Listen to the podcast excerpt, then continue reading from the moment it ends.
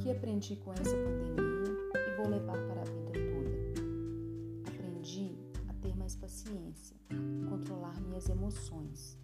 Aprendi que nem tudo que eu acho que é o certo é para o meu próximo também. Cada um tem uma perspectiva de vida, tem seus conceitos, suas concepções. É preciso respeitar. Todos os dias acordo e agradeço a Deus por mais uma oportunidade Claro que já fazia isso antes, mas hoje o faço mais vezes, porque meu Deus me deu tudo.